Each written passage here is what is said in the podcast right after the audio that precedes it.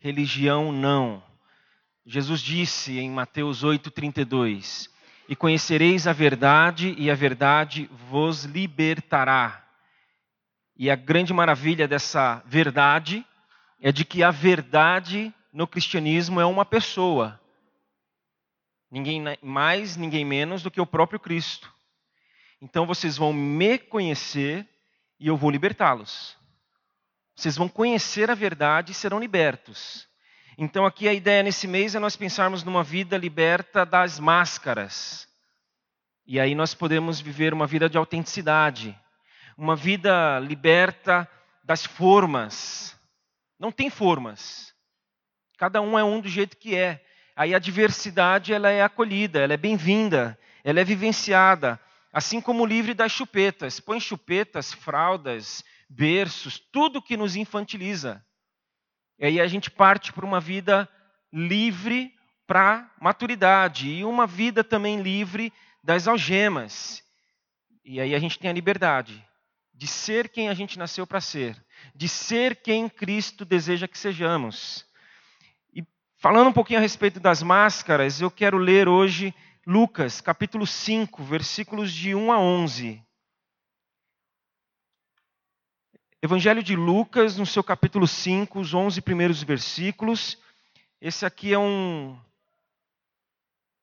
uma narrativa que também nós encontramos nos outros três evangelhos, mas eu quero ler aqui no de Lucas, especialmente por uma palavra, que nos outros nós não encontramos. Mas Lucas, ao descrever esse episódio, ele coloca uma fala aqui específica de Pedro, que traz uma palavra que é vital para aquilo que a gente deseja pensar nessa manhã.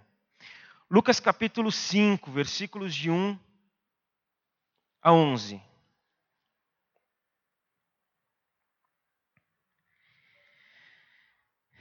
Certo dia, Jesus estava perto do lago de Genezaré e uma multidão comprimia de todos os, o comprimia de todos os lados para ouvir a palavra de Deus viu à beira do lago dois barcos, deixados ali pelos pescadores, que estavam lavando as suas redes. Entrou num dos barcos, o que pertencia a Simão, e pediu-lhe que o afastasse um pouco da praia. Então sentou-se e do barco ensinava o povo. Tendo acabado de falar, disse Simão, disse a Simão: Vá para onde as águas são mais profundas, mais fundas.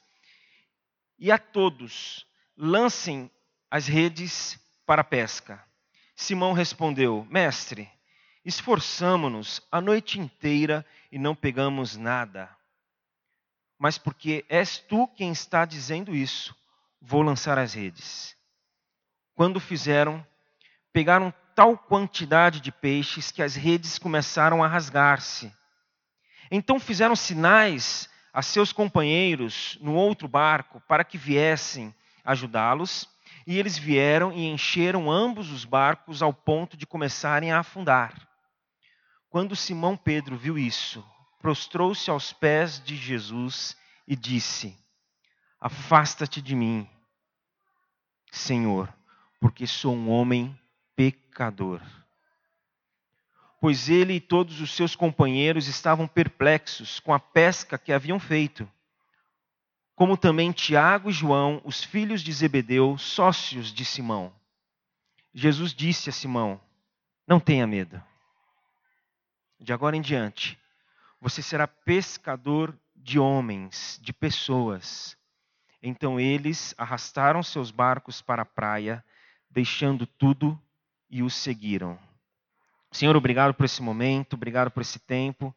Nós te agradecemos porque, mais uma vez, esse tempo aqui é uma demonstração do teu amor, da tua graça e misericórdia para conosco, do teu desejo de compartilhar conosco a tua palavra, que é a verdade, verdade que liberta. E é isso que nós desejamos, não somente para os próximos minutos, não somente para este mês de novembro, mas para toda a nossa vida. Libertação, Senhor, por meio do conhecimento da tua palavra por meio do relacionamento com teu filho Jesus, em nome de quem oramos. Amém, Senhor. Amém.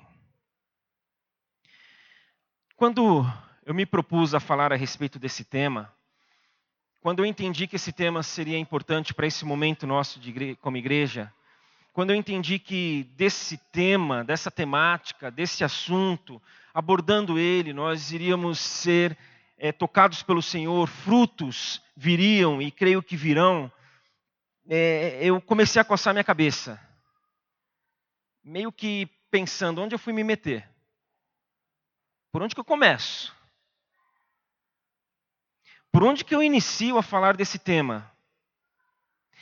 Aí eu fui por um caminho, ou eu vou por um caminho que ele é até evidente nos evangelhos, mas invariavelmente a gente deixa é, de lado, passa despercebido, embora, conforme nós vamos ver nos próximos minutos, é muito claro e que caminho é esse? É um caminho de que, quando nós olhamos para os evangelhos, quando nós olhamos para as pessoas com quem Jesus se relacionou, e não foram poucas, no começo do texto lido, nós lemos que uma multidão o comprimia, era muita gente.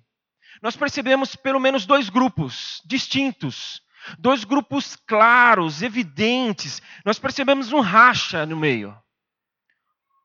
Os religiosos e os pecadores. Ah, mas os religiosos não eram pecadores? Nós vamos ver que talvez muito mais pecadores do que os próprios pecadores. Mas os religiosos, nós percebemos um grupo de fariseus, mestres da lei, doutores da lei, e os publicanos. Aqueles cuja sociedade judaica tinha como seus líderes, e os publicanos, aqueles que a sociedade judaica tinha como os traidores. Eram pessoas que trabalhavam para Roma.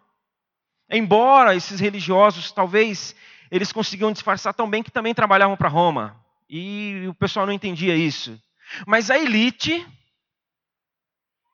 e a escória. Dois grupos.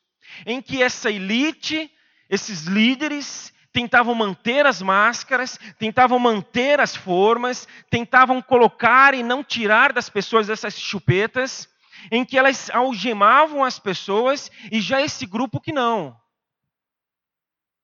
Que eles estavam ávidos para viverem sem máscaras, sem chupetas, sem algemas, sem nada que pudesse prendê-los. Então, dois grupos. Mas não somente a existência de dois grupos, mas a maneira como cada um dos grupos lidava com Jesus. Dois grupos distintos, e a maneira de lidar com Jesus, uma maneira muito distinta também. O primeiro, o grupo dos religiosos, se sentia muito pouco à vontade com Jesus. Nós olhamos esse grupo aqui desconfortável, incomodado, inquieto, se queixando o tempo todo de Jesus, vivendo uma certa objeção ali, um, um, travando ali uma certa. É como nesses filmes policiais em que a pessoa tem que reconhecer o suspeito. Aí ela fica, né? Todo mundo já viu esse um filme assim ou vários? Ela fica do lado de um vidro, um espelho, Aí os suspeitos são colocados numa sala e ela está ali com os policiais, os investigadores e começam a perguntar: é ele? Hum, não, é ele? Hum, não tenho certeza. É ele? Ah, talvez. E está ali aquela tensão, eu não sei, eu estou com medo, mas não estou me enxergando mesmo aqui. Mas tem que descobrir quem é o suspeito. Então é mais ou menos isso. Esse grupo é colocado num local e ali estão alguns suspeitos. E a ideia é descobrir quem não é o Messias. Quem não é o Messias? E aí os religiosos vão olhando, vão falando, não, esse aí pode ser o Messias. Esse aí também, esse aí não é o Messias. Mas por que, que esse aí não é o Messias? Porque esse aí come com pecadores, então não pode ser o Messias. Esse aí ele anda com beberrões. Esse aí ele caminha com pessoas, ele tem que ficar segurando os caras, porque os caras vão caindo para os lados de tanto beberem. Esse aí não pode ser o Messias, porque ele se deixa ser tocado pelas prostitutas. Aliás, ele não apenas se deixa ser tocado, mas ele toca pessoas que não podem ser tocadas. Ele toca leprosos, que para a época eram pessoas consideradas imundas, e se tocadas, aquilo que havia de mal nessas pessoas contaminaria aquele que tocasse nelas. Então esse aí não é o Messias.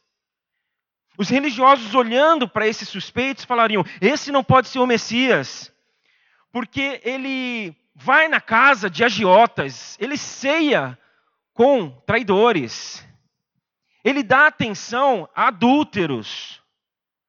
Aliás, ele nasceu no meio de pecadores. A elite judaica considerava pastores de ovelhas como a pior espécie naquela época. Aí Jesus nasce e é visitado por quem? Por pastores de ovelhas. Aí ele vive da maneira como eu falei, e ele morre no meio de quem? De ladrões. Então, os religiosos, olhando esses suspeitos, para tentarem descobrir quem não era o Messias, eles iriam direto em Jesus, falando: não é ele, não é possível. Já o segundo grupo, a quem talvez de forma compreensível, num primeiro momento eles poderiam também ficar um pouco desconfortáveis com Jesus, eles já se sentiam muito à vontade.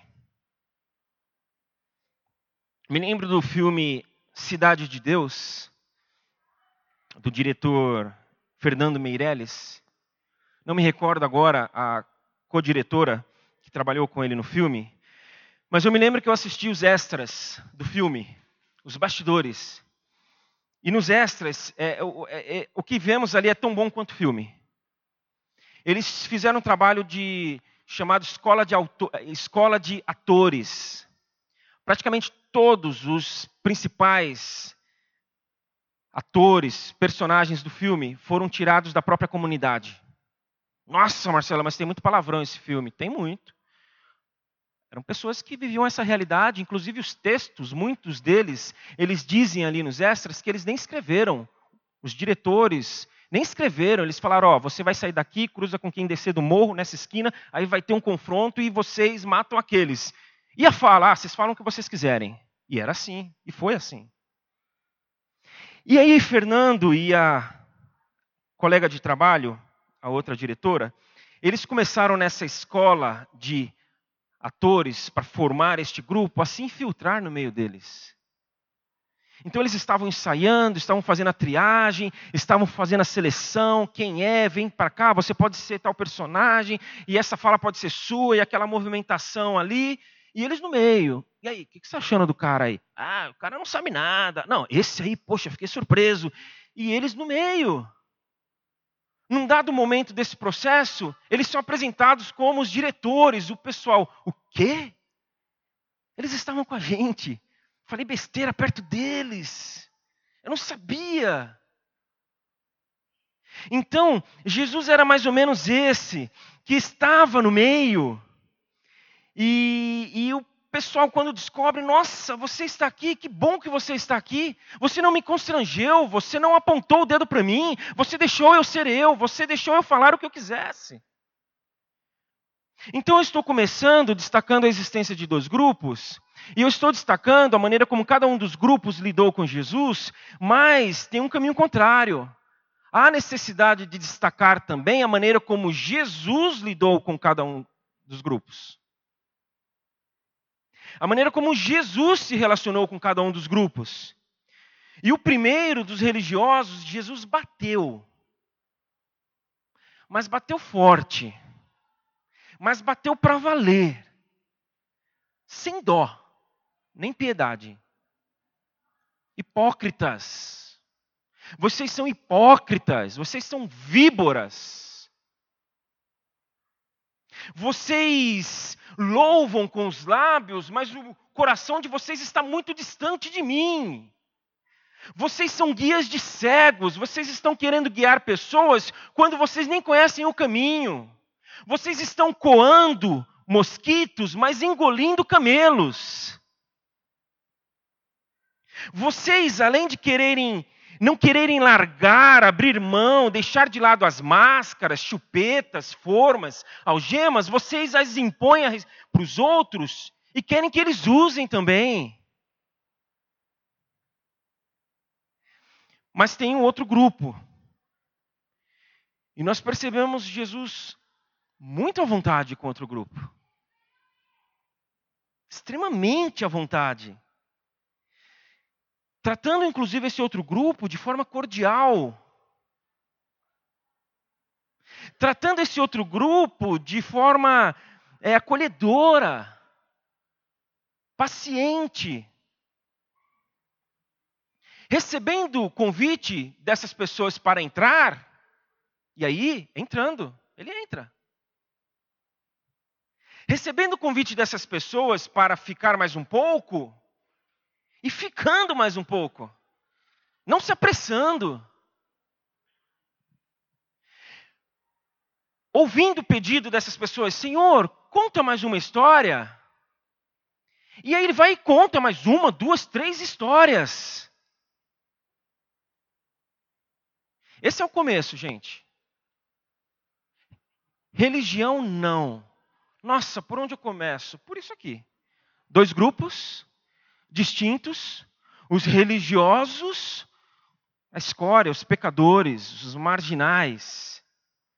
Esses religiosos não topando com Jesus, tendo que definir quem não é o Messias e apontando justamente para Jesus. E esses aqui não, à vontade, querendo estar perto, cercando ele. Esses aqui, Jesus, se ele pudesse evitar, ele evitava. Esses aqui não. Ele só evitava porque tinha uma hora que ele cansava, extenuava mesmo, ele precisa descansar um pouco. Mas estou gostando, estou gostando de ficar com eles. Ok, dois grupos, a maneira de se relacionarem com Jesus e de Jesus se relacionar com eles. Mas o que de fato faz essa separação? O que de fato determina a existência de dois grupos? Uma palavra simples: aceitação. A religião diz: obedeça, e aí você será aceito. Jesus fala: Eu te aceito. Vem comigo. Aí você vai conseguir me obedecer. Está aí a diferença. Aí está a diferença entre os dois grupos. Aí está a diferença dos dois grupos se relacionarem com Jesus e de Jesus se relacionar com essas pessoas. Porque um grupo fala: obedeça, siga, cumpra, faça por merecer, conquiste, suba os degraus, evolua, se torne melhor. Você está vendo que nem parece mais cristianismo essa brincadeira? Parece qualquer outra coisa. Parece uma outra religião, parece uma seita. Você precisa evoluir, você precisa melhorar, você faça por merecer, aí você será aceito. E Jesus fala: venha como você está. Isso mesmo. Venha do jeito que você está. Essa é a boa nova. Versículo 8. Por isso que eu quis ler na versão de Lucas.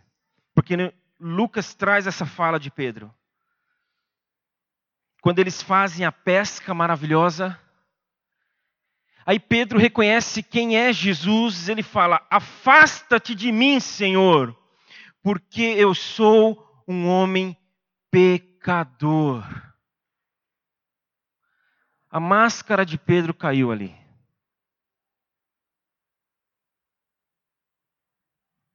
Eu sou um homem pecador.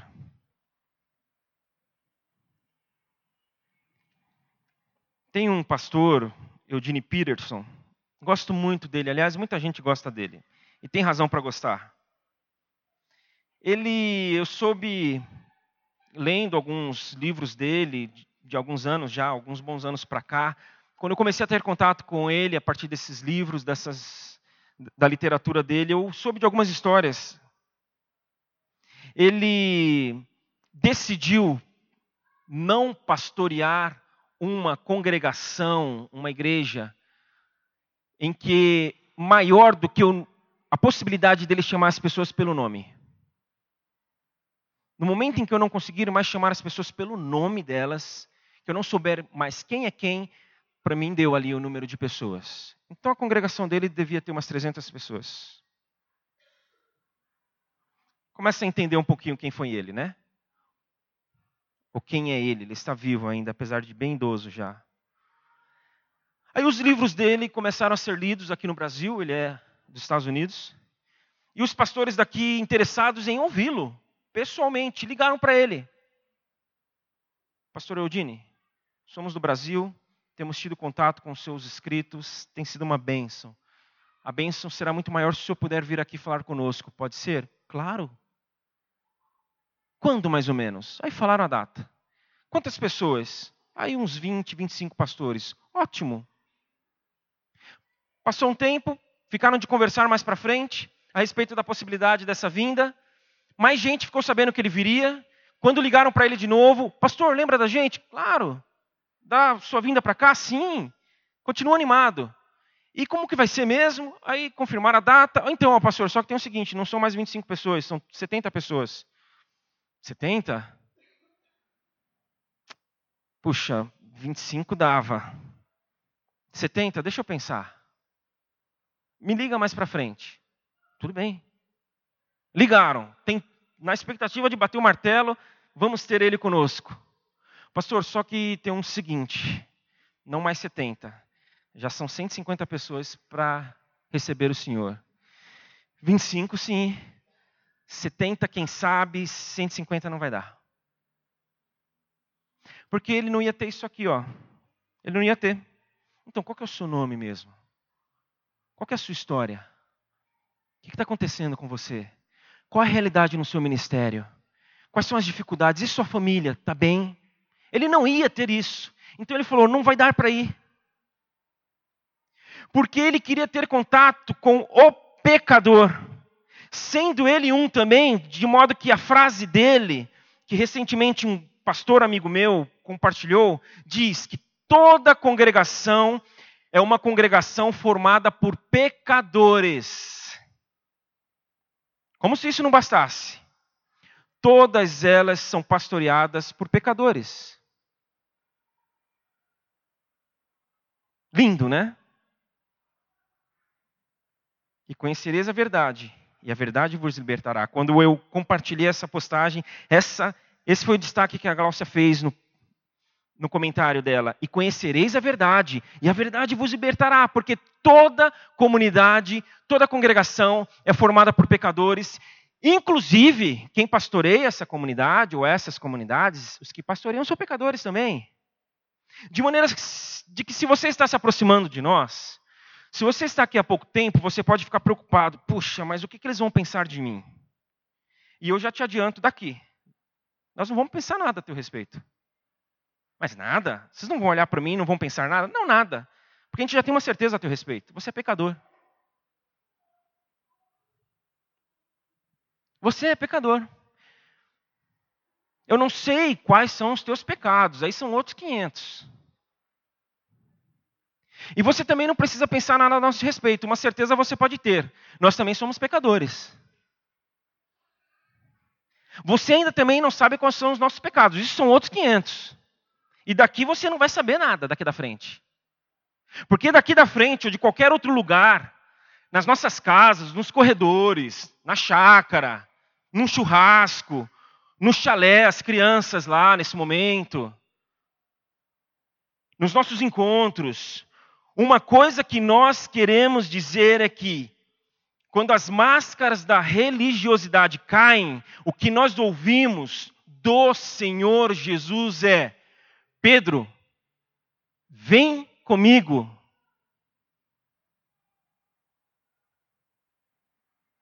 Vem comigo, Pedro. Mas, Senhor, eu sou pecador. Pedro, que novidade. Eu sei disso. Vem comigo. Então a máscara cai e Jesus fala: Vamos juntos, porque eu vou mudar vocês. Vocês não serão mais pescadores de peixes, vocês vão pescar pessoas. Vai ter uma mudança. Mudança de vida, mudança de prioridade, mudança de princípios, mudança de valores, mudança da forma de enxergar a vida, o mundo e as pessoas. Mas, Senhor, vem comigo.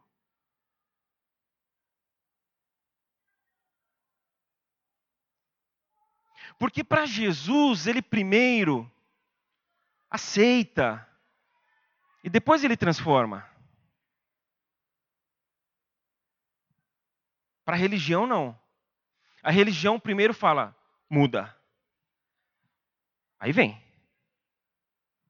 A gente está tentando seguir Jesus. Quando é colocado diante de nós algumas opções de quem pode ser o Messias, quando a gente olha aquele que comeu com pecadores, bebeu, se envolveu, esteve junto, se envolveu, não é que ele fez a mesma coisa, não, tá, gente? Vocês sabem, vocês leem também os evangelhos, né? Mas que ele esteve próximo, nós vamos falar: esse é o Messias. Esse para nós é o Messias e nós queremos que seja o nosso Messias. Porque quando a nossa máscara caiu, nós falamos, nós somos pecadores, nós ouvimos dele, venham. E a gente está tentando ir. Porque ele diz, inclusive, gente, de que vai haver, vai acontecer de tal forma que lá na frente, quando nos encontrarmos face a face com Ele, algumas pessoas vão falar, mas Senhor, eu expulsei demônios em Teu nome. Mas Senhor, eu falei em línguas. Mas Senhor, eu ajudei o necessitado. Mas Senhor, eu fui no chá de bebê solidário. Mas Senhor, eu participei do MAB e não perdi uma. Mas Senhor, e ele vai falar o seguinte: Eu nunca vos conheci. Eu não sei quem são vocês. A máscara de vocês não caiu. Vocês estiveram comigo esse tempo todo, mas com uma máscara entre nós. Vocês não permitiram que essa máscara caísse. E eu falei para vocês: deixe que caia. Porque quando cair, eu vou enxergar vocês do jeito que vocês são e estão, e eu vou falar: venham. Eu não vou falar outra coisa, mas vocês não me ouviram. E é interessante como, quando nós continuamos olhando para os evangelhos, foi o que ele fez em todos os contatos dele. Ele se encontrou com uma mulher samaritana, mulher, que não podia na época, devido a uma sociedade machista, samaritana, que também não podia na época, que era um povo inimigo de Deus, de dia, o que também não podia na época. E aí ele se encontrando com ela, ele pergunta para ela: Cadê o teu marido? Traga o teu marido para a conversa. E ela já tinha tido cinco, o atual nem marido era. Mas o que Deus, Jesus quis com isso tudo aí, com essa traga o teu marido? Eu quero te conhecer. É importante que eu te conheça. Tira a máscara, não tem importância. Quem você é? Venha do jeito que você é, do jeito que você está. Quando ele toca uma mulher que sofria de uma hemorragia por anos, e aí ele estava no meio da multidão, mais uma vez, lá no meio. E ele é tocado, o texto fala que ele percebe que virtude saiu dele, poder saiu dele, que alguém o tocou e só de tocar a ele foi transformado. E ele, peraí, alguém me tocou. E os discípulos, Senhor, só está de brincadeira, mas como assim? Está todo mundo tocando o Senhor. Não, mas eu sei que alguém me tocou de uma forma diferente. Eu sei que alguém me tocou, e na hora que essa pessoa tocou, me tocou, a máscara dessa pessoa caiu. E eu quero que todos saibam que a máscara dessa pessoa caiu. Quem foi que me tocou? E aquela mulher, fui eu, Senhor. E ele queria que todos ali, na verdade, vissem que a máscara daquela mulher caiu. Não bastava ela sozinha perante ela e Deus ter a sua vida mudada, porque a vida dela mudada implicava em a relação dela na sociedade mudar. E que para a relação dela pudesse mudar, ela precisaria mostrar: olha, minha máscara caiu. E ele disse sim para mim. Ele falou: vamos caminhar. Porque para ele importa nos ver como somos, como estamos e quem somos. Zaqueu, Zaqueu desce. Eu quero cear na tua casa. Zaqueu desce, porque chegou o dia da tua máscara cair. Mas na minha casa, Senhor, é na tua casa. Mas, Senhor, ninguém entra na minha casa, não porque eu não queira, se eu pudesse eu até pagava, mas ninguém nem queria aceitar dinheiro nenhum para entrar na minha casa. E o Senhor está dizendo que vai entrar na minha casa. É, eu quero entrar na tua vida. Eu quero te ver. Eu quero tirar essa máscara. Você não precisa usá-la. A religião está falando que sim, mas eu te digo que não. E aí, gente, concluindo, talvez alguns estejam pensando, mas Marcelo, você está falando muito de pecado ultimamente. Você está falando muito de mazelas, de precariedades. Nos últimos, nas últimas semanas, meses, você está falando muito de, do pecador. Não. Eu estou falando muito do Salvador nas últimas semanas. Eu estou falando muito do Salvador nesses últimos meses. Porque quando eu olho para mim, e quando eu olho para você, e quando eu me encontro com cada um de vocês, como tem sido, e para mim tem sido uma alegria poder ouvir a história de vocês, uma baita responsabilidade, mas uma alegria poder saber que confiança nós estamos criando entre nós, para que você chegue, quando estamos juntos, e tire a sua máscara, crendo que Jesus está presente. Nós estamos, na verdade, não falando de nós, mas nós estamos falando para Ele: Senhor, nós precisamos do Senhor. Senhor, nós precisamos de Ti. Porque, ao contrário da religião, que não suporta pecadores, a religião não suporta pecadores.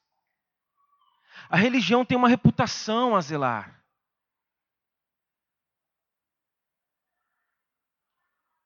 Jesus ama pecadores.